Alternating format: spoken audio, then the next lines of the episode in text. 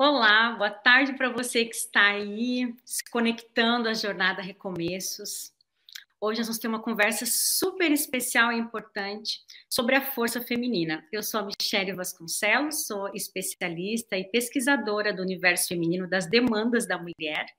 E é um prazer podermos hoje juntos é, refletirmos e entendermos qual é essa questão aí das demandas da mulher, essa necessidade que nós temos de dar conta de tudo? É, olha, que interessante.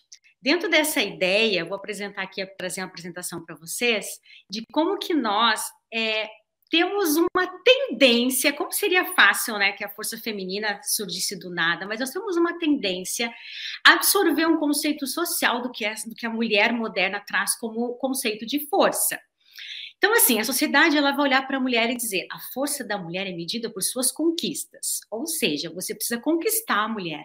É um diploma, é um cargo, nós temos que galgar né, posições. São essas questões que realmente diz que você é uma mulher forte, que você é uma mulher resolvida, que você né, alcançou alguma coisa de valor e tem valor, inclusive.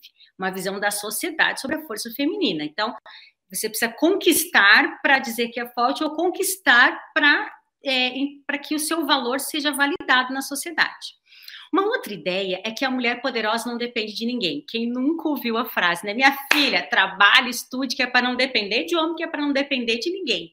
E essa sede por independência da mulher também tem por trás, assim, é um perigo. O perigo de nós queremos tanto ser independentes e qual o preço que nós vamos, às vezes, pagar por essa busca por independência. E o terceiro ponto, tem uma visão social sobre a mulher moderna, é que são as lutas e os resultados que alcançamos é que nos afirmam na sociedade. Então, eu preciso estar constantemente em luta, né? E aí eu lembro muito de uma frase que é muito comum, que é, é a mulher brasileira é uma mulher guerreira, não é isso que vocês não escutam por aí?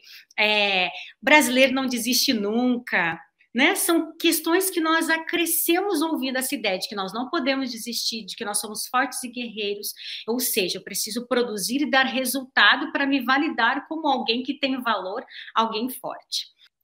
Entendam que existe uma expectativa, uma idealização da mulher forte, da mulher que dá conta, e as nossas questões mais internas. E a grande verdade é que todo dia o apelo é que você seja mais produtiva, mais excelente, que você tem que dar conta de tudo. E são muitos papéis. São muitos papéis que nós mulheres precisamos exercer no nosso dia a dia. O papel de filha, o papel de esposa, o papel da profissional, o papel da dona de casa, o papel da líder na igreja, são muitos papéis. E sabe o que eu percebo, querida? Olha aqui, pensa comigo. Quantos mais papéis, quanto mais, quanto mais lugar nós estamos buscando e querendo alcançar, mais adoecida nós estamos ficando. É, é, isso é um fato, gente. Quanto mais papéis você busca, Quanto mais lugar você está aí galgando e tentando encontrar um lugar, qual é o seu lugar, mais a mulher tem ficado, tem, tem estado adoecida. E quando nós pensamos em sobrecarga e nossa saúde emocional, entenda que existe uma síndrome que deu um boom nos últimos anos, e especialmente agora na pandemia, nesse período pandêmico e pós-pandêmico, que é a síndrome de burnout. Nessa síndrome diz que sete em cada dez mulheres estão sofrendo de sobrecarga. As pesquisas dizem, e pesquisas até mesmo americanas, se pesquisou mais ou menos umas 5 mil é, pessoas, e dentre elas, 74% das mulheres, elas estavam se sentindo uh, sobrecarregadas, com estresse, em comparação a 61% dos homens, ou seja, as mulheres estão sentindo esgotamento com maior facilidade. Lembra que a gente está falando aqui, nós estamos aqui batendo esse papo e conversando e pensando sobre a força feminina e a nossa necessidade de dar conta. Enquanto nós sentimos necessidade de dar conta de tudo, existe assim nós não estamos enxergando, mas está nos permeando essa, essas doenças emocionais. O esgotamento tanto mental, emocional e até mesmo físico, ele aumentou entre as mulheres e 40, 44% das brasileiras hoje estão sentindo-se esgotadas. E o que falar então da mãe, né? A maternidade é um desses lugares. É, as mães elas têm 23% maior chance de esgotamento do que os pais. Quais são os sinais? Alguns sinais que você pode identificar de, de, desse sofrimento, desse esgotamento, desta sobrecarga. Bom, começa geralmente com uma exaustão física. Eu me sinto cansada. Depois você começa a ter uma falta de energia. Você já não tem mais a mesma energia para lidar com todas as coisas. E aí começa o negativismo. Você começa a olhar para a vida de forma negativa, começa a olhar para as demandas, para os desafios da vida de forma negativa. Aí depois passa a ter já um distanciamento. Um distanciamento social, já não tem tanta vontade de estar com outras pessoas, um distanciamento do seu ambiente de trabalho, um distanciamento de si mesmo. Imagina, você começa a distanciar de si mesma. Também podemos falar sobre o sentimento de ineficiência. Você começa a achar que não dá mais conta, de que você não é eficaz, de que você não é relevante para o seu ambiente, tanto de trabalho quanto familiar. E isso termina com uma falta de realização. Eu não me sinto mais realizada. Estou te apresentando aqui alguns tópicos, alguns sinais de que você possa, pode estar vivendo esse sintoma de uma síndrome de burnout ou mesmo de exaustão. E essa exaustão, é uma das grandes causadoras também da depressão. Perceba que se podemos falar de uma doença que é moderna, atual e que atinge a mulher moderna, é falar sobre a depressão. Sabiam que as mulheres elas sofrem duas vezes mais de depressão do que os homens? Olha isso, gente. Nós temos o quê? Duplas e triplas jornadas de trabalho. E se você pensar numa luta feminina para alcançar o espaço, a mulher quis este lugar. Nós lutamos por esse espaço. Quando eu falo nós, estou falando como um universo feminino generalizado, né? Não eu, você. Mas de uma forma geral, as mulheres lutaram para conquistar um espaço em que elas pudessem se afirmar na sociedade e dizer que eram fortes empoderadas. Mas esse lugar de duplas e triplas jornadas tem sido dos maiores causadores de depressão em mulheres. Fatores também que envolvem a maternidade, as questões hormonais e também algumas particularidades do sistema neurológico feminino. Algumas questões, então, que façam que a mulher tenha duas vezes mais chances de ter uma depressão do que os homens. Ou seja, exatamente no momento em que a mulher tem atingido os lugares em que tanto sonhou, os seus espaços na sociedade.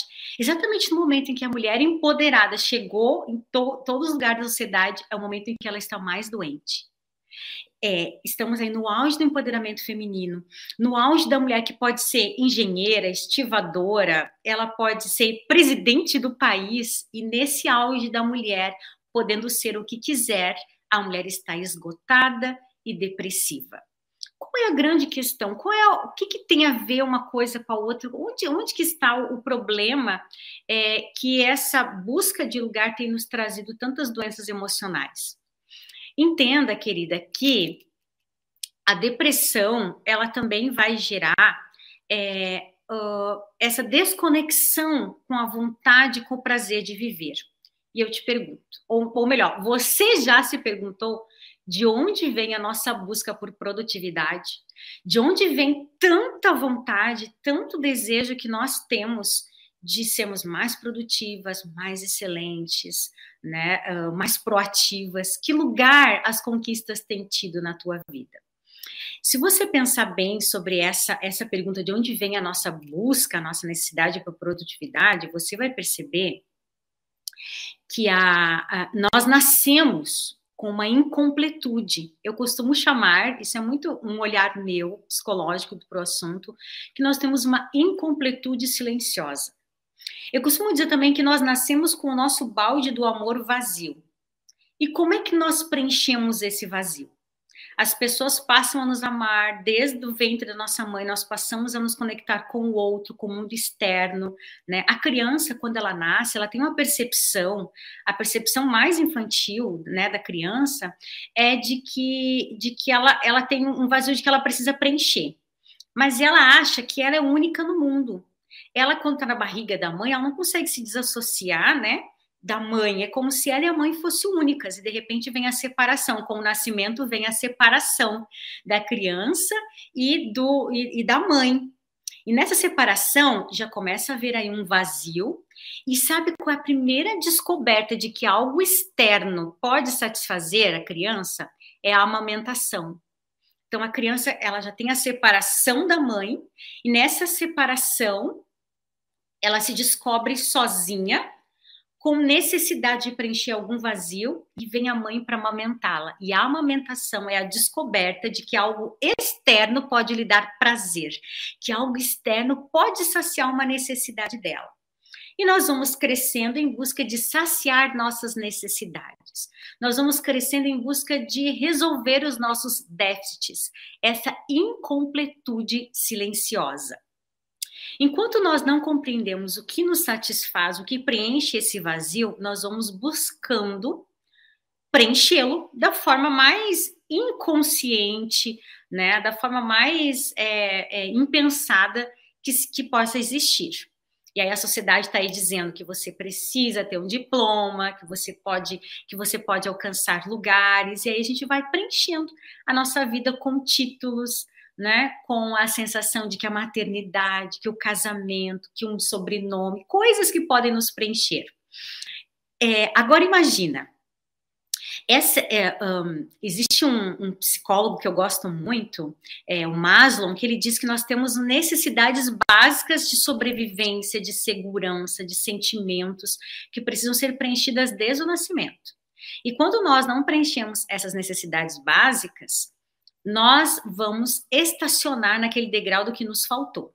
Então, a necessidade de sobreviver, ou a necessidade fisiológica, seja a necessidade é, de amor, de nos sentirmos seguros, de nos sentirmos com uma estima bem resolvida, se essas necessidades não são supridas nas fases do desenvolvimento do ser humano, nós crescemos com alguns déficits e nós vivemos inconscientemente em busca de preencher esse vazio. Eu apresentei aqui, esse, esse último slide aqui, essa ideia de três, de três formas que hoje nós estamos tentando completar, né? O ser humano está incompleto e ele quer completar. E como? Como que nós podemos completar? Primeiro, estando ocupado demais. Então, quanto mais eu me ocupo, quanto mais coisas eu realizo, mais eu acho que estou lidando com esse vazio. Ou seja, eu chamo isso de fuga.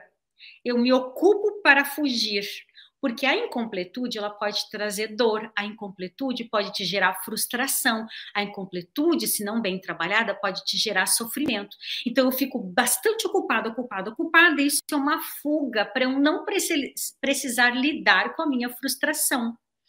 Segundo, a tentativa de provar sua capacidade, ou seja, quando eu produzo, eu gero resultado.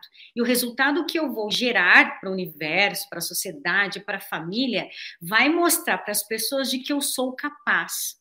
Isso está muito ligado com nossos déficits de baixa autoestima e necessidade de amor próprio, né, ou necessidade de validação. Então, mesmo a busca por admiração e aprovação está ligado com isso. Vocês sabem, agora falando um pouco da minha experiência, e eu gosto muito de quando tem essas oportunidades de dialogar com o outro, de trazer a minha experiência, porque eu acredito que nós crescemos com a experiência, com a experiência do outro. Queridos, nós nascemos com essa incompletude e nós precisamos aprender a lidar e a gerenciar essa emoção para não trazer uma utopia, uma idealização do que é a mulher que dá conta. Porque, afinal de contas, o que é dar conta de tudo? Dar conta e dar conta de tudo é a capacidade de realização e controle. Alguém que quer dar conta de tudo é alguém que quer ter o controle. Querer ter o controle de tudo, isso pode gerar uma frustração e gerar sofrimento para você. Porque a grande verdade, alô, se você não sabia, acorda minha filha, a grande verdade é que nós temos pouco controle sobre a nossa vida, quase controle nenhum. Porque nós não podemos ter controle sobre aquilo que é externo. Então eu preciso desenvolver um equilíbrio, uma aceitação de que nem tudo estará sob o meu controle. Exemplo, olha essa imagem que linda dessa mulher aí no guarda-chuva, né? Então um exemplo para você. Uh, pensa nesse exemplo, pode, pode tirar essa, a imagem já. O exemplo para a gente pensar. Eu sou uma mulher que eu tenho controle, eu gosto da conta, eu sou prevenida, eu sou organizada. E aí então eu penso, bom, vou carregar um guarda-chuva, uma sombrinha, né? Vou carregar um guarda-chuva porque eu preciso uh, estar prevenida. E você leva o seu guarda-chuva e a chuva vem. Só que a chuva vem naquela chuva, daquela tempestade. E o seu guarda-chuva naquela ventania quebra inteirinho e você fica na chuva. O que eu quero dizer com isso? Que você pode ter controle sobre carregar o guarda-chuva, mas você não pode ter controle sobre a tempestade. Vocês entendem isso? Eu posso escolher ser prevenida e querer dar conta do meu dia. E aí eu, eu, eu já imagino quais são as coisas que podem atrapalhar meu dia e eu vou dar conta desse dia. E pode ser, então, levar o guarda-chuva. Mas quando a tempestade vem, eu não posso prever a intensidade da tempestade, o que ela vai causar. Mas sabe o que eu posso ter controle, ou pelo menos regular, é como eu vou lidar com essa tempestade, como que as minhas emoções vão, vão conseguir gerenciar essa situação que eu não tive controle. Então, entenda, minha querida, a idealização da mulher que dá conta, ela é adoecedora. Equilibrar todos os pratos é correr o risco de quebrar alguns de vez em quando. Então, essa mulher que é filha, que é esposa, que é mãe, que é dona de casa, que é profissional, que é líder na igreja, ela tem vários pratos aqui, ela é uma equilibrista, ela tem que, ela tem que gerenciar várias coisas. Só que, de vez em quando, minha querida, você não vai dar conta, alguns pratos vão cair, vão quebrar. E sabe o que você precisa entender? Que tudo bem. Que isso é ser humana, isso é ser real. Isso é ser mulher, é às vezes deixar alguns pratos cair e lidar com os cacos do que caem. E a, a grande verdade sobre isso é que eu preciso saber o que fazer para não, não ser a mulher frustrada que a vida inteira, como diz Salomão, correu atrás do vento, correu atrás do dar conta, de ser excelente em tudo, de, de ter controle. Geralmente, as mulheres controladoras, as que, que querem ter controle de tudo, o que tem por trás é uma insegurança. Então, para eu lidar com a minha insegurança, eu preciso ter controle, porque o controle me gera segurança. Então, vou te deixar aqui três, três dicas fundamentais para você que quer lidar com a, essa idealização da mulher que tem que dar conta e da realidade, que nem sempre damos conta. Primeiro, tenha sua rede de apoio. Então, você precisa ter uma rede de apoio. Eu sei que é muito bonito eu falar baseado na minha realidade. Eu sei que tem mulheres que precisam dar conta de muitas demandas, mulheres que são mães solo, não têm a companhia de um parceiro, mulheres que moram longe da família. Mas nós precisamos aprender a criar a nossa rede de apoio, a contar com pessoas, a pedir ajuda, a se permitir receber auxílio. Porque as pesquisas dizem que a maioria das mulheres frustradas que dizem ninguém me ajuda são mulheres que primeiro se colocaram numa posição de não querer ajuda. Então, dentro de casa, a gente às vezes fala, né? Porque ninguém me ajuda nessa casa, porque eu faço tudo sozinha, porque desse jeito não dá. E aí, opa, minha filha, mas quando você pediu ajuda? Quantas vezes nós acabamos fazendo com que o parceiro se acostume com essa posição de uma mulher que dá conta. Não, pode deixar que eu resolvo. Não, não, teu, teu pai não sabe de nada, deixa comigo que eu resolvo. E de repente você se vê esgotada, estressada, e o que, que você faz? Culpa o outro. Diz, porque tu não me ajuda. Olha a gaúcha falando, tu, né? Porque você não me ajuda. Porque é você, porque eu tô cansada. Mas você está cansada por quê? Porque na maioria das vezes você não criou a sua rede de apoio. Então não tenha vergonha. Pedir ajuda não é reconhecer que você é fraca é reconhecer, inclusive, a sua vulnerabilidade. E existe muita força na vulnerabilidade. Segundo, tenha suas prioridades claras, tenha um planejamento que seja flexível, porque a vida é cheia de imprevistos, você precisa ser flexível aos imprevistos.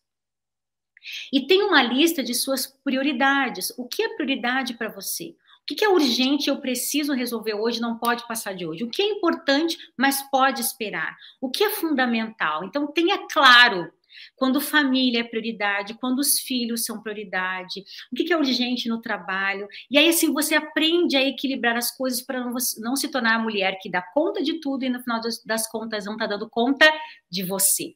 A grande verdade sobre a mulher que quer dar conta de tudo é que ela não está dando conta dela mesma. E a terceira dica é desacelere. Essa é uma habilidade que a gente precisa adquirir. O ser humano não está preparado, o ser humano não foi treinado. Não... Por quê? Porque é muito bonito dizer estou ocupada. Olha a minha agenda aqui lotada, eu sou uma mulher ocupada. Olha como, como, como eu tenho um monte de coisa. A gente sente orgulho de falar das nossas ocupações, de quão atarefados e assoberbados nós estamos. Mas nós precisamos aprender a, a diminuir o ritmo, a pausar, a desacelerar. A gente precisa aprender a lidar com as pausas semanais. E aí eu costumo falar da beleza do sábado, da sabedoria de um Deus que sabia da necessidade do recomeço, da renovação do corpo, da mente, do espírito, e ele coloca o sábado como uma pausa. A gente precisa desenvolver um dom de contemplar Deus, de nos conectarmos com Deus para realmente é, aceitarmos ou, ou, sentirmos, nos conectarmos conosco, com, consigo mesmo. Quando eu penso nisso, eu lembro logo de uma história da Bíblia. E é, lá em Lucas, né, relata a história de, de duas mulheres, duas irmãs, Marta e Maria.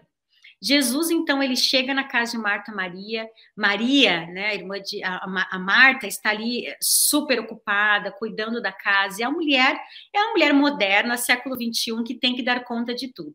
E Maria, a sua irmã, ela fica ali sentada aos pés de Jesus, ouvindo a palavra. Maria, o texto diz assim, ó, ela estava ocupada com muito serviço e aproximou-se então e perguntou para Jesus: Senhor, tu não te importas que minha irmã é, é, tenha me deixado sozinha com tanto serviço, ansiosa, estressada? Diz para ela vir me ajudar. E aí Jesus então responde, né? Respondeu o Senhor: Marta, Marta, você está preocupada, inquieta, sobrecarregada, ansiosa com muitas coisas. Todavia, apenas uma é necessária. E Maria, ela escolheu a boa parte. Essa é a melhor parte. E essa não vai lhe ser atirada. Ou seja, Jesus fala, falou para ela assim: ela escolheu a melhor parte. Vou fazer o que? Se ela soube fazer a escolha de estar no melhor lugar. Qual é o melhor lugar para a mulher estar? A gente gosta muito de dizer que o lugar da mulher é onde ela quiser. Qual é o melhor lugar para a mulher estar? Marta estava lá, servindo Jesus, porque não venha me dizer que ela não estava servindo, ela estava preparando o almoço, deixando tudo organizado, colocando aquele cheirinho, né, um aroma no quarto onde Jesus ia dormir. Marta estava lá servindo Jesus, mas ela estava o quê? Ausente de Jesus, desconectada de Jesus, ocupada com os fazeres da vida, cheia de tarefas e obrigações, pressões e distrações e desconectada da fonte do refrigério, do amor. E Maria estava com Jesus, estava desfrutando de intimidade, disponível para ouvir, com clareza de quais eram as prioridades, o que era mais importante, não queria desperdiçar a chance de estar com Jesus. Sabe, minha amiga, é, a identidade é a base a base para nós servirmos ou para nós entendermos o nosso lugar, a base para sermos mulheres, não que dá conta de tudo, mas uma mulher que sabe o seu lugar e o que precisa dar conta, a base é saber quem nós somos. Quem somos tem a ver com quem nós estamos nos tornando e com as escolhas que fazemos. Por exemplo, o ego de Jesus, olha que interessante nós pensarmos no ego de Jesus. Pensar no eu, Jesus, como ele se via. Então, no batismo, Deus olha para Jesus, Deus o Pai olha para Jesus e fala: Esse é o meu filho amado em quem eu me agrado, em quem eu tenho prazer, em quem me comprazo. Jesus então escuta a aprovação do Pai: Este é o meu filho amado em quem eu tenho prazer. Jesus sai da presença de Deus e vai para a presença de Satanás, lá na tentação. E lá Satanás fala assim: se és o filho de Deus, olha que interessante isso. Qual o questionamento que Satanás traz na mente de Jesus? Se tu é o filho de Deus, mas Jesus tinha certeza de quem ele era. Jesus estava na presença do Pai e o Pai disse: Tu és o meu filho amado, eu tenho prazer em você, eu tenho prazer na tua companhia. Tu és o meu filho amado. Essa é a frase, essa é a afirmação do pai para o filho.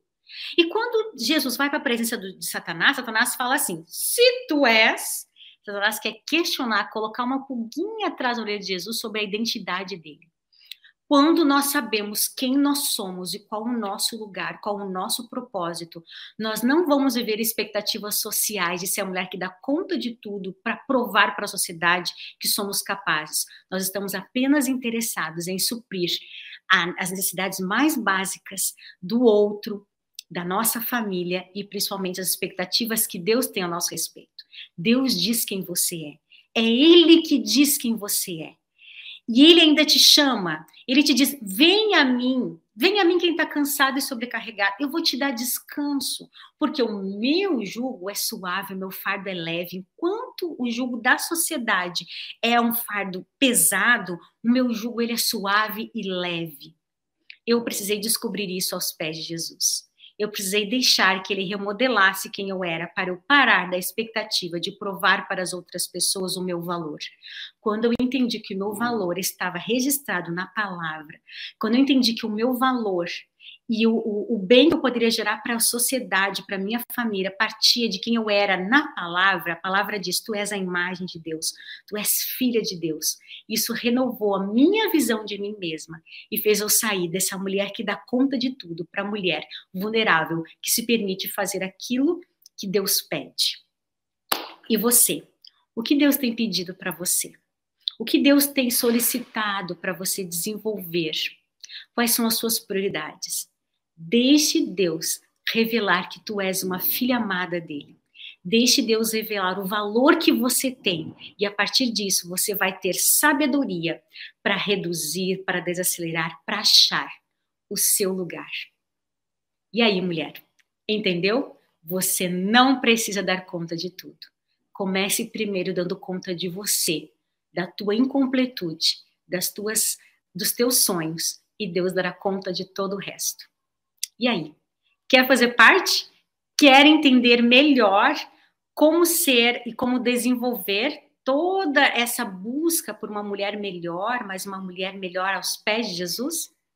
Por que não entrar nesse link agora e se inscrever para receber um estudo bíblico especial e voltado para te ajudar a ter um, uma vida melhor e uma família melhor? Quero te convidar agora a te conectar, conectar-se com o Pai. Senhor Deus, nós estamos, Senhor, diante de Ti, pedindo a Tua bênção sobre a nossa vida. Nós somos mulheres que crescemos com uma expectativa de que precisávamos dar conta de muitas coisas. Nós crescemos, Senhor, com o desejo de preencher um vazio que nós estamos em busca de descobrir e agora nós estamos entendendo que esse vazio só pode ser preenchido por Ti, pela Tua palavra nos ensine a desacelerarmos, a contarmos com uma rede de apoio, nos ensine, Senhor, a sermos mulheres mais conectadas conosco, com a nossa essência e mais sensíveis a ouvir a tua voz e fazer a tua vontade. Toque em nossos corações, renova a nossa vida, nos dê novos começos e recomeços. Oramos em nome de Jesus. Amém.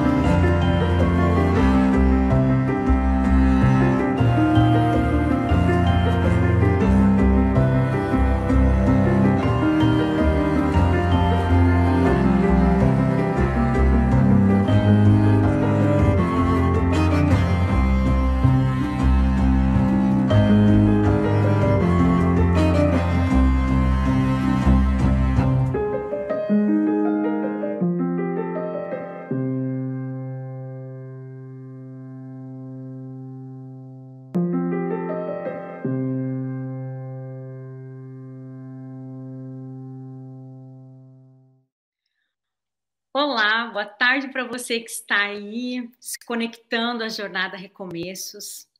Hoje nós vamos ter uma conversa super especial e importante sobre a força feminina. Eu sou a Michelle Vasconcelos, sou especialista e pesquisadora do universo feminino das demandas da mulher.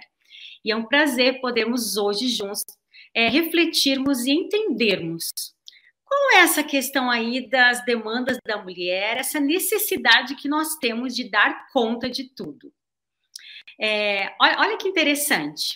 Dentro dessa ideia, vou apresentar aqui, trazer uma apresentação para vocês de como que nós é, temos uma tendência, como seria fácil, né, que a força feminina surgisse do nada, mas nós temos uma tendência a absorver um conceito social do que, é, do que a mulher moderna traz como conceito de força. Então, assim, a sociedade ela vai olhar para a mulher e dizer: a força da mulher é medida por suas conquistas. Ou seja, você precisa conquistar a mulher. É um diploma, é um cargo, nós temos que galgar né, posições. São essas questões que realmente diz que você é uma mulher forte, que você é uma mulher resolvida, que você né, alcançou alguma coisa de valor e tem valor, inclusive. Uma visão da sociedade sobre a força feminina. Então, você precisa conquistar para dizer que é forte ou conquistar para é, para que o seu valor seja validado na sociedade. Uma outra ideia é que a mulher poderosa não depende de ninguém. Quem nunca ouviu a frase, né? Minha filha, trabalhe, estude, que é para não depender de homem, que é para não depender de ninguém. E essa sede por independência da mulher também tem por trás, assim, é um perigo. O perigo de nós queremos tanto ser independentes e qual o preço que nós vamos, às vezes, pagar por essa busca por independência. E o terceiro ponto, que tem uma visão social sobre a mulher moderna, é que são as lutas e os resultados que alcançamos é que nos afirmam na sociedade. Então, eu preciso estar constantemente em luta, né? E aí eu lembro muito de uma frase que é muito comum, que é, é a mulher brasileira é uma mulher guerreira, não é isso que vocês não escutam por aí? É, brasileiro não desiste nunca, né? São questões que nós acrescemos ouvindo essa ideia de que nós não podemos desistir, de que nós somos fortes e guerreiros, ou seja, eu preciso produzir e dar resultado para me validar como alguém que tem valor, alguém forte. Entendam que existe uma expectativa, uma idealização da mulher forte, da mulher que dá conta, e as nossas questões mais internas. E a grande verdade é que todo dia o apelo é que você seja mais produtiva, mais excelente, que você tem que dar conta de tudo. E são muitos papéis. São muitos papéis que nós mulheres precisamos exercer no nosso dia a dia. O papel de filha, o papel de esposa, o papel da profissional, o papel da dona de casa, o papel da líder na igreja, são muitos papéis. E sabe o que eu percebo, querida? Olha aqui, pensa comigo. Quantos mais papéis, quanto mais, quanto mais lugar nós estamos buscando e querendo alcançar, mais adoecida nós estamos ficando. É, é, isso é um fato, gente. Quanto mais papéis você busca, Quanto mais lugar você está aí galgando e tentando encontrar um lugar, qual é o seu lugar, mais a mulher tem ficado, tem, tem estado adoecida. E quando nós pensamos em sobrecarga e nossa saúde emocional, entenda que existe uma síndrome que deu um boom nos últimos anos, e especialmente agora na pandemia, nesse período pandêmico e pós-pandêmico, que é a síndrome de burnout. Nessa síndrome diz que sete em cada dez mulheres estão sofrendo de sobrecarga. As pesquisas dizem, e pesquisas até mesmo americanas, se pesquisou mais ou menos umas 5 mil é, pessoas, e dentre elas, 74% das mulheres, elas estavam se sentindo uh, sobrecarregadas, com estresse, em comparação a 61% dos homens, ou seja, as mulheres estão sentindo esgotamento com maior facilidade. Lembra que a gente está falando aqui, nós estamos aqui batendo esse papo e conversando e pensando sobre a força feminina e a nossa necessidade de dar conta. Enquanto nós sentimos necessidade de dar conta de tudo, existe assim nós não estamos enxergando, mas está nos permeando essa, essas doenças emocionais. O esgotamento, tanto mental, emocional e até mesmo físico, ele aumentou entre as mulheres e 40, 44% das brasileiras hoje estão sentindo-se esgotadas. E o que falar então da mãe, né? A maternidade é um desses lugares. É, as mães elas têm 23% maior chance de esgotamento do que os pais.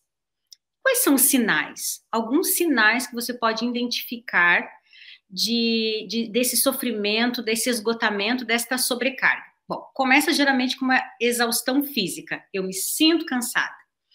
Depois você começa a ter uma falta de energia. Você já não tem mais a mesma energia para lidar com todas as coisas. E aí começa o negativismo. Você começa a olhar para a vida de forma negativa, começa a olhar para as demandas, para os desafios da vida de forma negativa.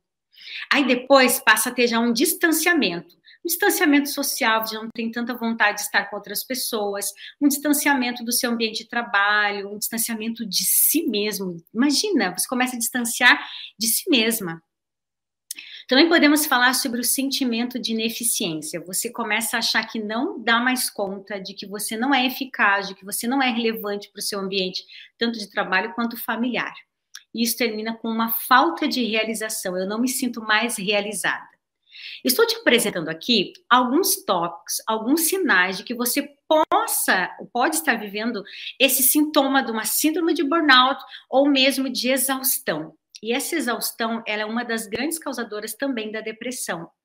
Perceba que se podemos falar de uma doença que é moderna, atual e que atinge a mulher moderna, é falar sobre a depressão. Sabiam que as mulheres elas sofrem duas vezes mais de depressão do que os homens? Olha isso, gente. Nós temos o quê? Duplas e triplas jornadas de trabalho. E se você pensar numa luta feminina para alcançar o espaço, a mulher quis este lugar. Nós lutamos por esse espaço. Quando eu falo nós, estou falando como um universo feminino generalizado, né? Não eu, você. Mas de uma forma geral, as mulheres lutaram para conquistar um espaço em que elas pudessem se afirmar na sociedade e dizer que eram fortes empoderadas.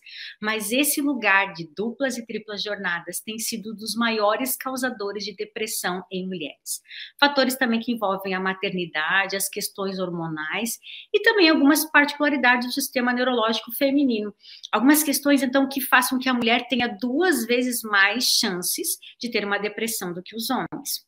Ou seja, exatamente no momento em que a mulher tem atingido os lugares em que tanto sonhou, os seus espaços na sociedade. Exatamente no momento em que a mulher empoderada chegou em to todos os lugares da sociedade, é o momento em que ela está mais doente. É, estamos aí no auge do empoderamento feminino, no auge da mulher que pode ser engenheira, estivadora, ela pode ser presidente do país, e nesse auge da mulher, podendo ser o que quiser, a mulher está esgotada e depressiva. Qual é a grande questão? Qual é o que, que tem a ver uma coisa com a outra? Onde, onde que está o, o problema é, que essa busca de lugar tem nos trazido tantas doenças emocionais? Entenda, querida, que a depressão ela também vai gerar é, uh, essa desconexão com a vontade, com o prazer de viver. E eu te pergunto, ou, ou melhor, você já se perguntou de onde vem a nossa busca por produtividade, de onde vem tanta vontade, tanto desejo que nós temos de sermos mais produtivas, mais excelentes, né, mais proativas. Que lugar as conquistas têm tido na tua vida?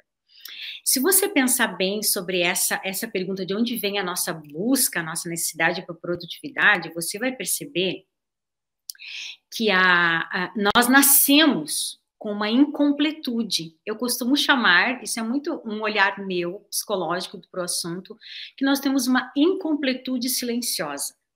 Eu costumo dizer também que nós nascemos com o nosso balde do amor vazio. E como é que nós preenchemos esse vazio? As pessoas passam a nos amar desde o ventre da nossa mãe, nós passamos a nos conectar com o outro, com o mundo externo, né? A criança, quando ela nasce, ela tem uma percepção, a percepção mais infantil, né, da criança é de que de que ela ela tem um vazio de que ela precisa preencher. Mas ela acha que ela é única no mundo. Ela quando está na barriga da mãe, ela não consegue se desassociar, né? Da mãe. É como se ela e a mãe fossem únicas, e de repente vem a separação. Com o nascimento vem a separação da criança e, do, e, e da mãe. E nessa separação já começa a haver aí um vazio. E sabe qual é a primeira descoberta de que algo externo pode satisfazer a criança? É a amamentação. Então a criança ela já tem a separação da mãe e nessa separação ela se descobre sozinha com necessidade de preencher algum vazio e vem a mãe para amamentá-la. E a amamentação é a descoberta de que algo externo pode lhe dar prazer, que algo externo pode saciar uma necessidade dela. E nós vamos crescendo em busca de saciar nossas necessidades. Nós vamos crescendo em busca de resolver os nossos déficits, essa incompletude silenciosa. Enquanto nós não compreendemos o que nos satisfaz, o que preenche esse vazio, nós vamos buscando preenchê-lo da forma mais inconsciente, né, da forma mais é, é, impensada que, que possa existir. E aí a sociedade está aí dizendo que você precisa ter um diploma, que você pode, que você pode alcançar lugares, e aí a gente vai preenchendo a nossa vida com títulos, né, com a sensação de que a maternidade, que o casamento, que um sobrenome, coisas que podem nos preencher. É, agora imagina, essa, é, um, existe um, um, psicólogo que eu gosto muito, é, o Maslow, que ele diz que nós temos necessidades básicas de sobrevivência, de segurança, de sentimentos que precisam ser preenchidas desde o nascimento. E quando nós não preenchemos essas necessidades básicas, nós vamos estacionar naquele degrau do que nos faltou.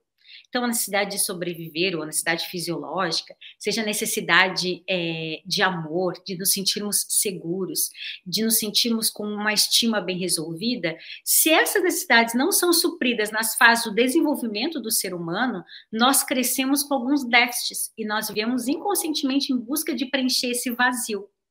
Eu apresentei aqui, esse, esse último slide aqui, essa ideia de três, de três formas que hoje nós estamos tentando completar, né? O ser humano está incompleto e ele quer completar.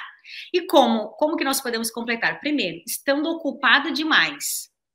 Então, quanto mais eu me ocupo, quanto mais coisas eu realizo, mais eu acho que estou lidando com esse vazio.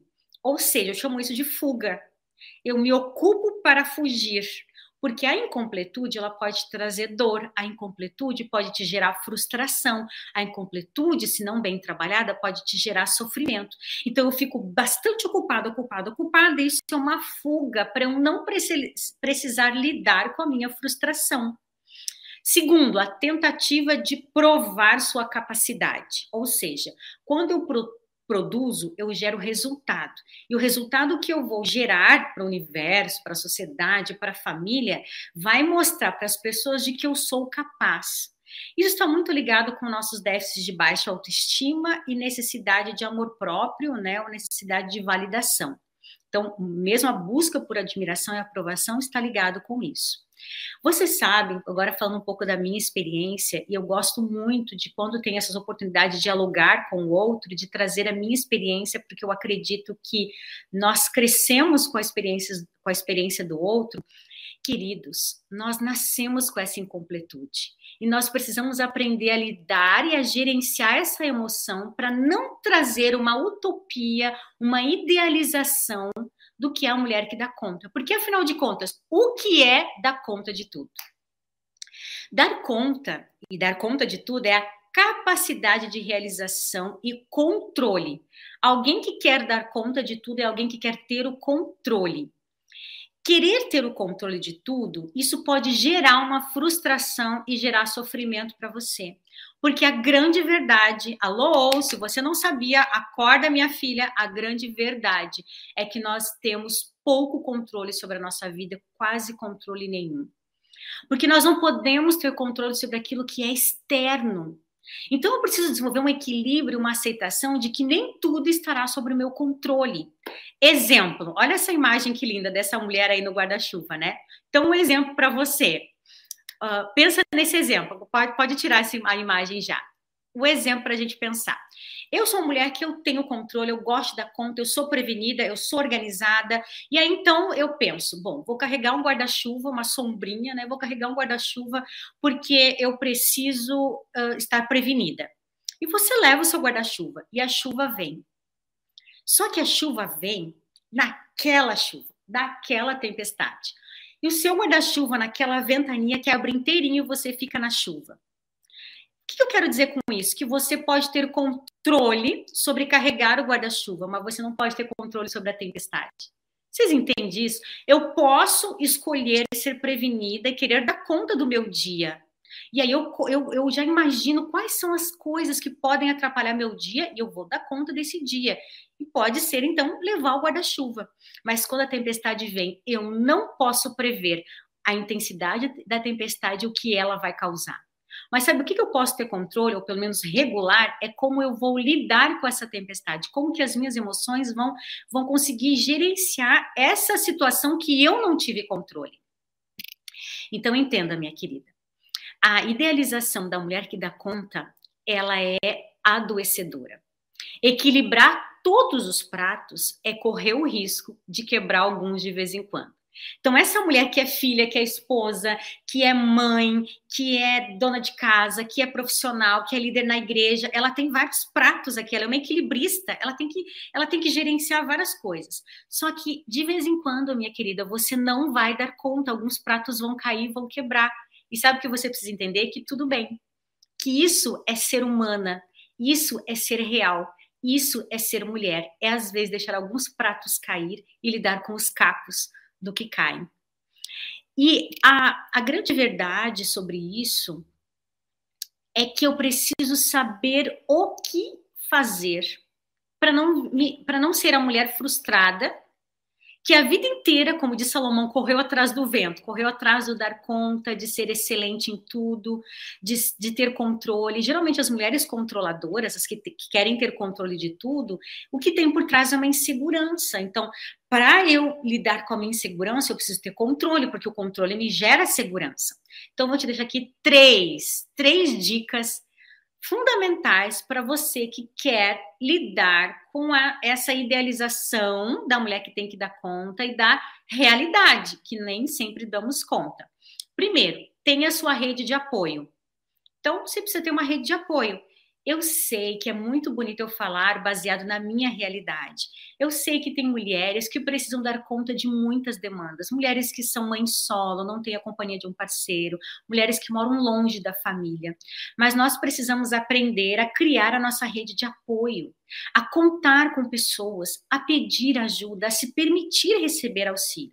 Porque as pesquisas dizem que a maioria das mulheres frustradas que dizem ninguém me ajuda são mulheres que primeiro se colocaram numa posição de não querer ajuda. Então, dentro de casa, a gente às vezes fala, né? Porque ninguém me ajuda nessa casa, porque eu faço tudo sozinha, porque desse jeito não dá. E aí, opa, minha filha, mas quando você pediu ajuda? Quantas vezes nós acabamos fazendo com que o parceiro se acostume com essa posição de uma mulher que dá conta. Não, pode deixar que eu resolvo. Não, não, teu, teu pai não sabe de nada, deixa comigo que eu resolvo. E de repente você se vê esgotada, estressada, e o que, que você faz? Culpa o outro. Diz, porque tu não me ajuda. Olha a gaúcha falando, tu, né? Porque você não me ajuda. Porque é você, porque eu tô cansada. Mas você está cansada por quê? Porque na maioria das vezes você não criou a sua rede de apoio. Então não tenha vergonha. Pedir ajuda não é reconhecer que você é fraca é reconhecer, inclusive, a sua vulnerabilidade. E existe muita força na vulnerabilidade. Segundo, tenha suas prioridades claras, tenha um planejamento que seja flexível, porque a vida é cheia de imprevistos, você precisa ser flexível aos imprevistos. E tenha uma lista de suas prioridades. O que é prioridade para você? O que é urgente eu preciso resolver hoje, não pode passar de hoje? O que é importante, mas pode esperar? O que é fundamental? Então, tenha claro quando família é prioridade, quando os filhos são prioridade, o que é urgente no trabalho. E aí, assim, você aprende a equilibrar as coisas para não, se tornar a mulher que dá conta de tudo e no final das contas não está dando conta de você. A grande verdade sobre a mulher que quer dar conta de tudo é que ela não está dando conta dela mesma. E a terceira dica é desacelere. Essa é uma habilidade que a gente precisa adquirir. O ser humano não está preparado, o ser humano não foi treinado. Não... Por quê? Porque é muito bonito dizer estou ocupada. Olha a minha agenda aqui lotada, eu sou uma mulher ocupada. Olha como, como, como eu tenho um monte de coisa. A gente sente orgulho de falar das nossas ocupações, de quão atarefados e assoberbados nós estamos. Mas nós precisamos aprender a, a diminuir o ritmo, a pausar, a desacelerar. A gente precisa aprender a lidar com as pausas semanais. E aí eu costumo falar da beleza do sábado, da sabedoria de um Deus que sabia da necessidade do recomeço, da renovação do corpo, da mente, do espírito, e ele coloca o sábado como uma pausa. A gente precisa desenvolver um dom de contemplar Deus, de nos conectarmos com Deus para realmente é, aceitarmos ou, ou, sentirmos, nos conectarmos conosco, com, consigo mesmo. Quando eu penso nisso, eu lembro logo de uma história da Bíblia. E é, lá em Lucas, né, relata a história de, de duas mulheres, duas irmãs, Marta e Maria. Jesus, então, ele chega na casa de Marta e Maria. Maria, né, a irmã de a, a, Marta, está ali super ocupada, cuidando da casa. E a mulher é uma mulher moderna, século 21, que tem que dar conta de tudo. E Maria, a sua irmã, ela fica ali sentada aos pés de Jesus, ouvindo a palavra. Maria, o texto diz assim, ó, ela estava ocupada com muito serviço e aproximou-se então e perguntou para Jesus: Senhor, tu não te importas que minha irmã é, é, tenha me deixado sozinha com tanto serviço, ansiosa, estressada? Diz para ela vir me ajudar. E aí Jesus então responde, né? Respondeu o Senhor: Marta, Marta, você está preocupada, inquieta, sobrecarregada, ansiosa com muitas coisas. Todavia, apenas uma é necessária. E Maria, ela escolheu a boa parte. Essa é a melhor parte. E essa não vai lhe ser atirada. Ou seja, Jesus fala, falou para ela assim: ela escolheu a melhor parte. Vou fazer o que? Se ela soube fazer a escolha de estar no melhor lugar. Qual o melhor lugar para a mulher estar? A gente gosta muito de dizer que o lugar da mulher é onde ela quiser. Qual é o melhor lugar para a mulher estar? Marta estava lá, servindo Jesus, porque não venha me dizer que ela não estava servindo, ela estava preparando o almoço, deixando tudo organizado, colocando aquele cheirinho, né, um aroma no quarto onde Jesus ia dormir. Marta estava lá servindo Jesus, mas ela estava o quê? Ausente de Jesus, desconectada de Jesus, ocupada com os fazeres da vida, cheia de tarefas e obrigações, pressões e distrações e desconectada da fonte do refrigério, do amor. E Maria estava com Jesus, estava desfrutando de intimidade, disponível para ouvi-lo, com clareza de quais eram as prioridades, o que era mais importante, não queria desperdiçar a chance de estar com Jesus. Sabe, minha amiga, é, a identidade é a base a base para nós servirmos ou para nós entendermos o nosso lugar, a base para sermos mulheres, não que dá conta de tudo, mas uma mulher que sabe o seu lugar e o que precisa dar conta, a base é saber quem nós somos. Quem somos tem a ver com quem nós estamos nos tornando e com as escolhas que fazemos. Por exemplo, o ego de Jesus, olha que interessante nós pensarmos no ego de Jesus. Pensar no eu, Jesus, como ele se via. Então, no batismo, Deus olha para Jesus, Deus o Pai olha para Jesus e fala: Esse é o meu filho amado em quem eu me agrado, em quem eu tenho prazer, em quem me comprazo. Jesus então escuta a aprovação do Pai: Este é o meu filho amado em quem eu tenho prazer. Jesus sai da presença de Deus e vai para a presença de Satanás, lá na tentação. E lá Satanás fala assim: se és o filho de Deus, olha que interessante isso. Qual o questionamento que Satanás traz na mente de Jesus? Se tu é o filho de Deus, mas Jesus tinha certeza de quem ele era. Jesus estava na presença do Pai e o Pai disse: Tu és o meu filho amado, eu tenho prazer em você, eu tenho prazer na tua companhia. Tu és o meu filho amado. Essa é a frase, essa é a afirmação do pai para o filho. E quando Jesus vai para a presença de Satanás, Satanás fala assim: se tu és, Satanás quer questionar, colocar uma pulguinha atrás da orelha de Jesus sobre a identidade dele. Quando nós sabemos quem nós somos e qual o nosso lugar, qual o nosso propósito, nós não vamos viver expectativas sociais de ser a mulher que dá conta de tudo para provar para a sociedade que somos capazes. Nós estamos apenas interessados em suprir as necessidades mais básicas do outro, da nossa família e principalmente as expectativas que Deus tem a nosso respeito. Deus diz quem você é. É Ele que diz quem você é. E ele ainda te chama, ele te diz: vem a mim, vem a mim quem está cansado e sobrecarregado, eu vou te dar descanso, porque o meu jugo é suave, o meu fardo é leve. Enquanto o jugo da sociedade é um fardo pesado, o meu jugo ele é suave e leve. Eu precisei descobrir isso aos pés de Jesus. Eu precisei deixar que ele remodelasse quem eu era para eu parar da expectativa de provar para as outras pessoas o meu valor. Quando eu entendi que o meu valor estava registrado na palavra, quando eu entendi que o meu valor e o, o, o bem que eu poderia gerar para a sociedade, para minha família, partia de quem eu era na palavra. A palavra diz: Tu és a imagem de Deus, tu és filha de Deus.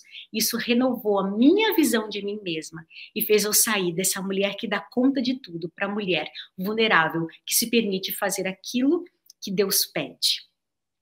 E você? O que Deus tem pedido para você? O que Deus tem solicitado para você desenvolver? Quais são as suas prioridades? Deixe Deus revelar que tu és uma filha amada dele. Deixe Deus revelar o valor que você tem e a partir disso você vai ter sabedoria para reduzir, para desacelerar, para achar o seu lugar. E aí, mulher, entendeu? Você não precisa dar conta de tudo. Comece primeiro dando conta de você, da tua incompletude, das tuas dos teus sonhos e Deus dará conta de todo o resto. E aí? Quer fazer parte? Quer entender melhor como ser e como desenvolver toda essa busca por uma mulher melhor, mas uma mulher melhor aos pés de Jesus? Por que não entrar nesse link agora e se inscrever para receber um estudo bíblico especial e voltado para te ajudar a ter um, uma vida melhor e uma família melhor? Quero te convidar agora a te conectar, conectar-se com o Pai.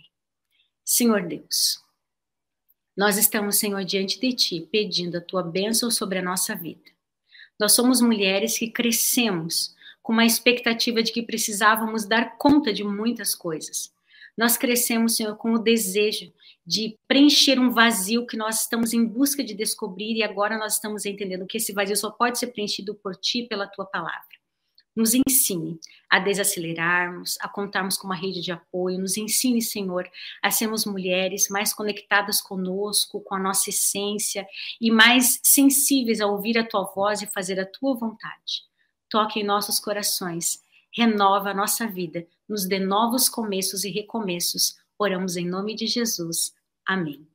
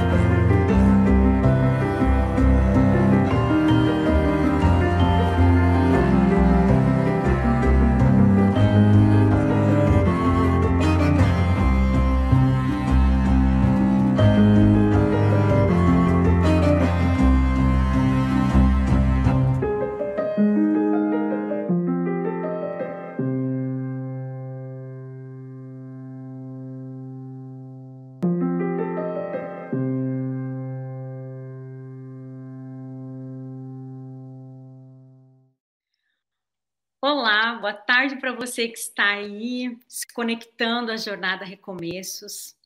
Hoje nós vamos ter uma conversa super especial e importante sobre a força feminina. Eu sou a Michelle Vasconcelos, sou especialista e pesquisadora do universo feminino das demandas da mulher. E é um prazer podermos hoje juntos é, refletirmos e entendermos qual é essa questão aí das demandas da mulher, essa necessidade que nós temos de dar conta de tudo. É, olha, que interessante. Dentro dessa ideia, vou apresentar aqui, trazer uma apresentação para vocês de como que nós é, temos uma tendência, como seria fácil, né, que a força feminina surgisse do nada, mas nós temos uma tendência a absorver um conceito social do que, é, do que a mulher moderna traz como conceito de força. Então, assim, a sociedade ela vai olhar para a mulher e dizer: a força da mulher é medida por suas conquistas. Ou seja, você precisa conquistar a mulher. É um diploma, é um cargo, nós temos que galgar né, posições. São essas questões que realmente diz que você é uma mulher forte, que você é uma mulher resolvida, que você né, alcançou alguma coisa de valor e tem valor, inclusive.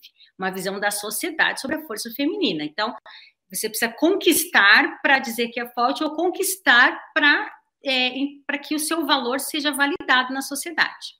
Uma outra ideia é que a mulher poderosa não depende de ninguém. Quem nunca ouviu a frase, né? Minha filha, trabalhe, estude, que é para não depender de homem, que é para não depender de ninguém. E essa sede por independência da mulher também tem por trás, assim, é um perigo. O perigo de nós queremos tanto ser independentes e qual o preço que nós vamos, às vezes, pagar por essa busca por independência. E o terceiro ponto, que é uma visão social sobre a mulher moderna, é que são as lutas e os resultados que alcançamos é que nos afirmam na sociedade. Então, eu preciso estar constantemente em luta, né? E aí eu lembro muito de uma frase que é muito comum, que é, é a mulher brasileira é uma mulher guerreira, não é isso que vocês não escutam por aí? É, brasileiro não desiste nunca, né? São questões que nós acrescemos ouvindo essa ideia de que nós não podemos desistir, de que nós somos fortes e guerreiros, ou seja, eu preciso produzir e dar resultado para me validar como alguém que tem valor, alguém forte. Entendam que existe uma expectativa, uma idealização da mulher forte, da mulher que dá conta, e as nossas questões mais internas. E a grande verdade é que todo dia o apelo é que você seja mais produtiva, mais excelente, que você tem que dar conta de tudo. E são muitos papéis. São muitos papéis que nós mulheres precisamos exercer no nosso dia a dia. O papel de filha, o papel de esposa, o papel da profissional, o papel da dona de casa, o papel da líder na igreja, são muitos papéis. E sabe o que eu percebo, querida? Olha aqui, pensa comigo. Quantos mais papéis, quanto mais, quanto mais lugar nós estamos buscando e querendo alcançar, mais adoecida nós estamos ficando. É, é, isso é um fato, gente. Quanto mais papéis você busca, Quanto mais lugar você está aí galgando e tentando encontrar um lugar, qual é o seu lugar, mais a mulher tem ficado, tem, tem estado adoecida. E quando nós pensamos em sobrecarga e nossa saúde emocional, entenda que existe uma síndrome que deu um boom nos últimos anos, e especialmente agora na pandemia, nesse período pandêmico e pós-pandêmico, que é a síndrome de burnout. Nessa síndrome diz que sete em cada dez mulheres estão sofrendo de sobrecarga. As pesquisas dizem, e pesquisas até mesmo americanas, se pesquisou mais ou menos umas 5 mil é, pessoas, e dentre elas, 74% das mulheres, elas estavam se sentindo uh, sobrecarregadas, com estresse, em comparação a 61% dos homens, ou seja, as mulheres estão sentindo esgotamento com maior facilidade. Lembra que a gente está falando aqui, nós estamos aqui batendo esse papo e conversando e pensando sobre a força feminina e a nossa necessidade de dar conta. Enquanto nós sentimos necessidade de dar conta de tudo, existe assim nós não estamos enxergando, mas está nos permeando essa, essas doenças emocionais. O esgotamento, tanto mental, emocional e até mesmo físico, ele aumentou entre as mulheres e 40, 44% das brasileiras hoje estão sentindo-se esgotadas. E o que falar então da mãe, né? A maternidade é um desses lugares. É, as mães elas têm 23% maior chance de esgotamento do que os pais. Quais são os sinais? Alguns sinais que você pode identificar de, de, desse sofrimento, desse esgotamento, desta sobrecarga. Bom, começa geralmente com uma exaustão física. Eu me sinto cansada. Depois você começa a ter uma falta de energia. Você já não tem mais a mesma energia para lidar com todas as coisas. E aí começa o negativismo. Você começa a olhar para a vida de forma negativa, começa a olhar para as demandas, para os desafios da vida de forma negativa. Aí depois passa a ter já um distanciamento. Um distanciamento social, já não tem tanta vontade de estar com outras pessoas, um distanciamento do seu ambiente de trabalho, um distanciamento de si mesmo. Imagina, você começa a distanciar de si mesma. Também podemos falar sobre o sentimento de ineficiência. Você começa a achar que não dá mais conta, de que você não é eficaz, de que você não é relevante para o seu ambiente, tanto de trabalho quanto familiar e isso termina com uma falta de realização. Eu não me sinto mais realizada. Estou te apresentando aqui alguns tópicos, alguns sinais de que você possa, pode estar vivendo esse sintoma de uma síndrome de burnout ou mesmo de exaustão. E essa exaustão, é uma das grandes causadoras também da depressão. Perceba que se podemos falar de uma doença que é moderna, atual e que atinge a mulher moderna, é falar sobre a depressão. Sabiam que as mulheres elas sofrem duas vezes mais de depressão do que os homens? Olha isso, gente. Nós temos o quê? Duplas e triplas jornadas de trabalho. E se você pensar numa luta feminina para alcançar o espaço, a mulher quis este lugar. Nós lutamos por esse espaço. Quando eu falo nós, estou falando como um universo feminino generalizado, né? Não eu, você. Mas de uma forma geral, as mulheres lutaram para conquistar um espaço em que elas pudessem se afirmar na sociedade e dizer que eram fortes empoderadas. Mas esse lugar de duplas e triplas jornadas tem sido dos maiores causadores de depressão em mulheres. Fatores também que envolvem a maternidade, as questões hormonais e também algumas particularidades do sistema neurológico feminino. Algumas questões, então, que façam que a mulher tenha duas vezes mais chances de ter uma depressão do que os homens. Ou seja, exatamente no momento em que a mulher tem atingido os lugares em que tanto sonhou, os seus espaços na sociedade. Exatamente no momento em que a mulher empoderada chegou em to todos os lugares da sociedade, é o momento em que ela está mais doente. É, estamos aí no auge do empoderamento feminino, no auge da mulher que pode ser engenheira, estivadora, ela pode ser presidente do país, e nesse auge da mulher, podendo ser o que quiser, a mulher está esgotada e depressiva. Qual é a grande questão? Qual é o que, que tem a ver uma coisa com a outra? Onde, onde que está o, o problema é, que essa busca de lugar tem nos trazido tantas doenças emocionais? Entenda, querida, que a depressão ela também vai gerar é, uh, essa desconexão com a vontade, com o prazer de viver. E eu te pergunto, ou, ou melhor, você já se perguntou de onde vem a nossa busca por produtividade, de onde vem tanta vontade, tanto desejo que nós temos de sermos mais produtivas, mais excelentes, né, mais proativas. Que lugar as conquistas têm tido na tua vida? Se você pensar bem sobre essa, essa pergunta de onde vem a nossa busca, a nossa necessidade por produtividade, você vai perceber que a, a nós nascemos com uma incompletude. Eu costumo chamar, isso é muito um olhar meu, psicológico para o assunto, que nós temos uma incompletude silenciosa. Eu costumo dizer também que nós nascemos com o nosso balde do amor vazio. E como é que nós preenchemos esse vazio?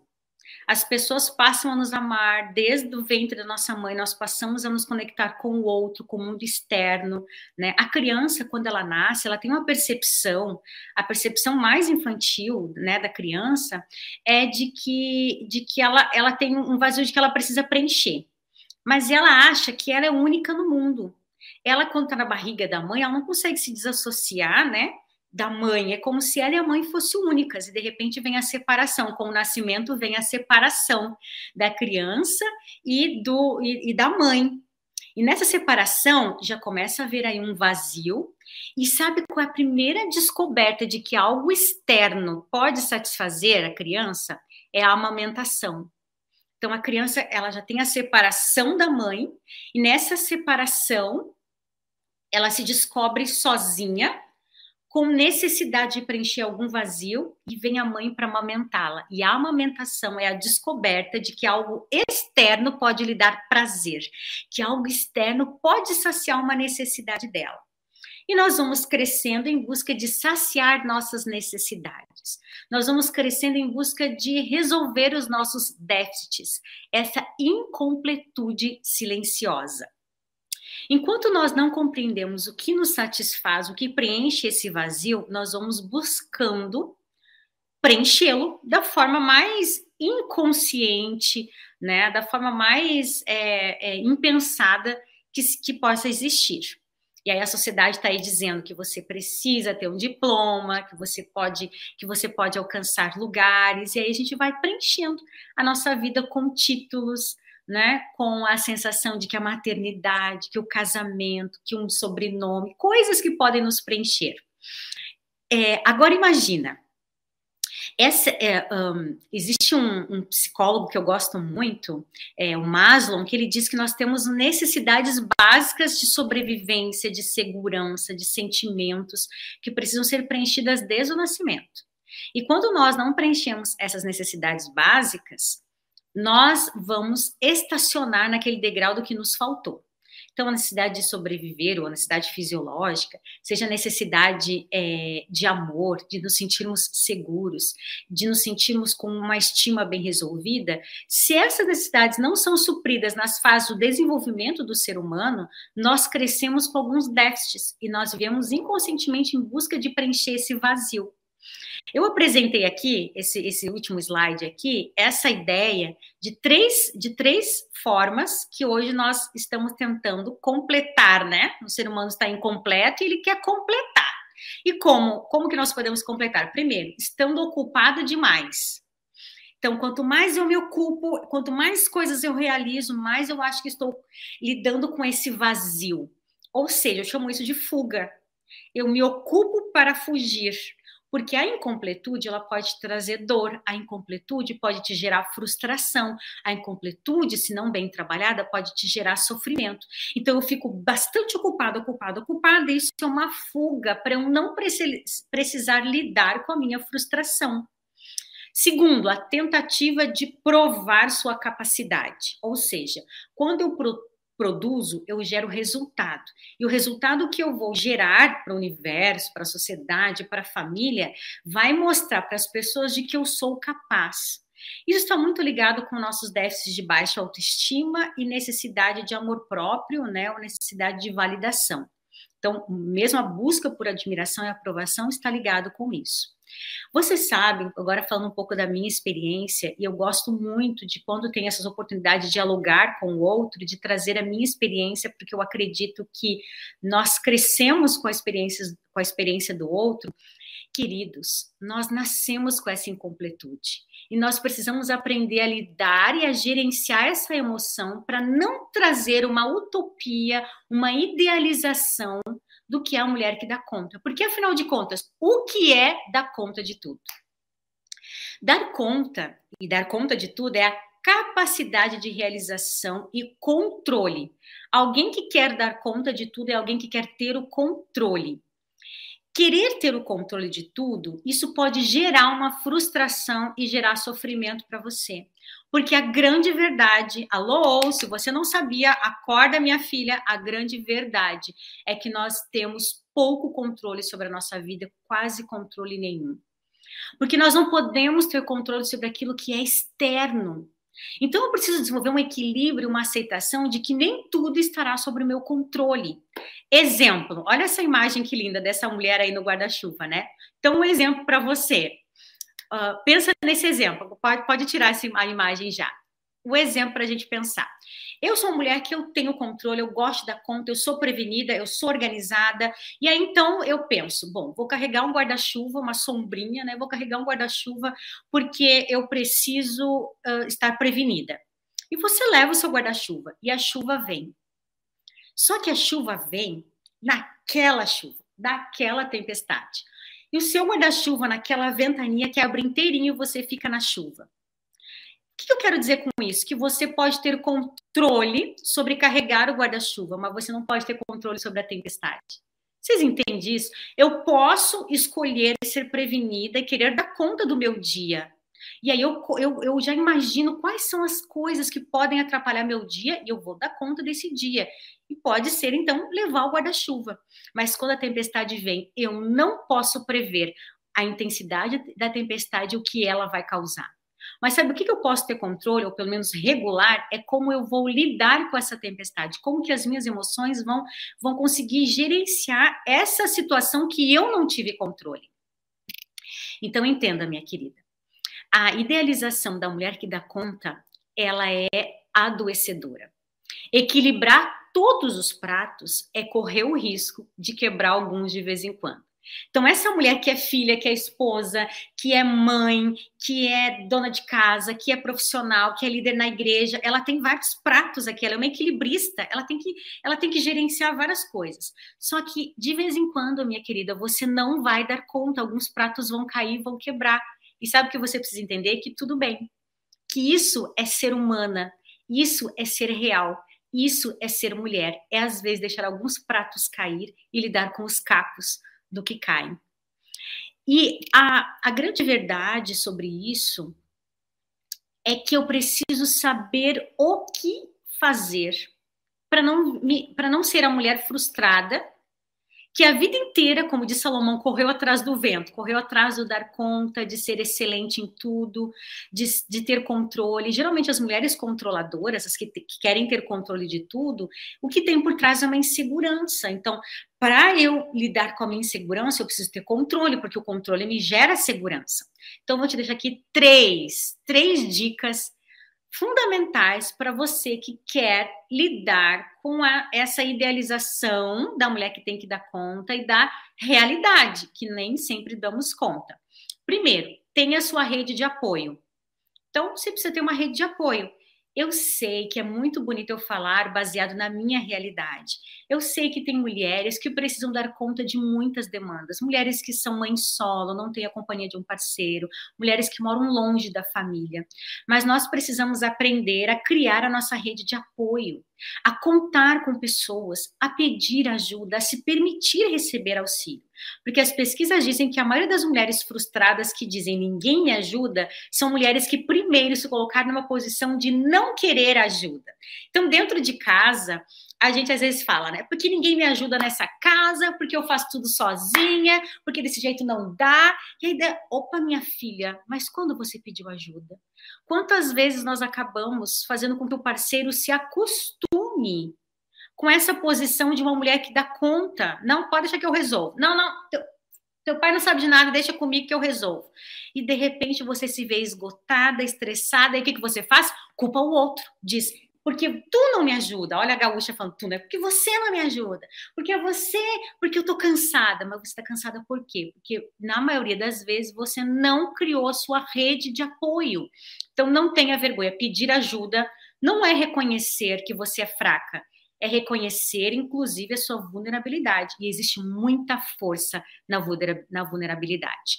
Segundo, tenha suas prioridades claras, tenha um planejamento que seja flexível, porque a vida é cheia de imprevistos, você precisa ser flexível aos imprevistos.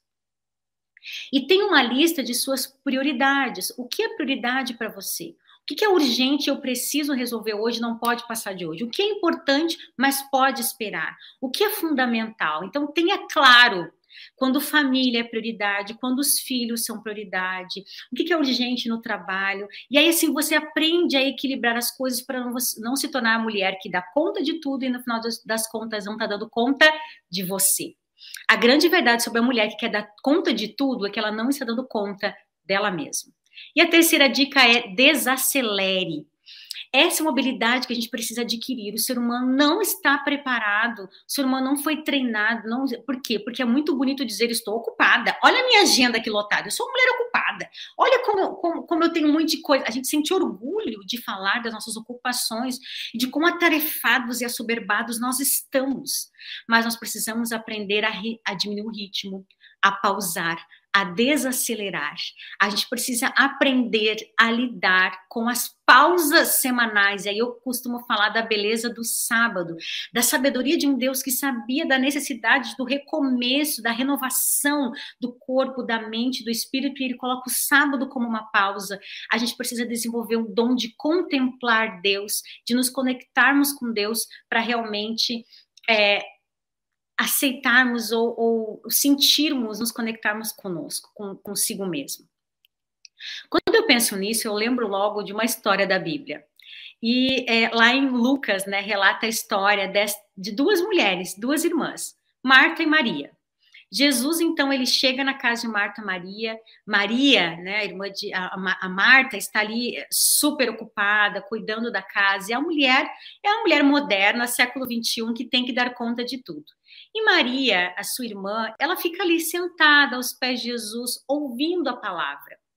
Maria, o texto diz assim, ó, ela estava ocupada com muito serviço e aproximou-se então e perguntou para Jesus: Senhor, tu não te importas que minha irmã é, é, tenha me deixado sozinha com tanto serviço, ansiosa, estressada?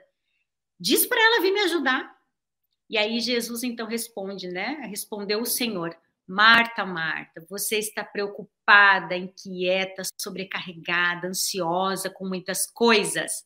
Todavia, apenas uma é necessária. E Maria, ela escolheu a boa parte. Essa é a melhor parte. E essa não vai lhe ser atirada. Ou seja, Jesus fala, falou para ela assim: ela escolheu a melhor parte. Vou fazer o que? Se ela soube fazer a escolha de estar no melhor lugar. Qual é o melhor lugar para a mulher estar? A gente gosta muito de dizer que o lugar da mulher é onde ela quiser. Qual é o melhor lugar para a mulher estar? Marta estava lá, servindo Jesus, porque não venha me dizer que ela não estava servindo, ela estava preparando o almoço, deixando tudo organizado, colocando aquele cheirinho, né, um aroma no quarto onde Jesus ia dormir. Marta estava lá servindo Jesus, mas ela estava o quê? Ausente de Jesus, desconectada de Jesus, ocupada com os fazeres da vida, cheia de tarefas e obrigações, pressões e distrações e desconectada da fonte do refrigério, do amor. E Maria estava com Jesus, estava desfrutando de intimidade, disponível para ouvir, com clareza de quais eram as prioridades, o que era mais importante, não queria desperdiçar a chance de estar com Jesus. Sabe, minha amiga, é, a identidade é a base a base para nós servirmos ou para nós entendermos o nosso lugar, a base para sermos mulheres, não que dá conta de tudo, mas uma mulher que sabe o seu lugar e o que precisa dar conta, a base é saber quem nós somos. Quem somos tem a ver com quem nós estamos nos tornando e com as escolhas que fazemos. Por exemplo, o ego de Jesus, olha que interessante nós pensarmos no ego de Jesus. Pensar no eu, Jesus, como ele se via.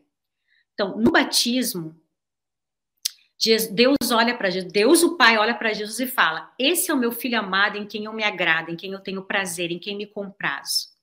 Jesus então escuta a aprovação do Pai: Este é o meu filho amado em quem eu tenho prazer. Jesus sai da presença de Deus e vai para a presença de Satanás, lá na tentação. E lá Satanás fala assim: se és o filho de Deus, olha que interessante isso.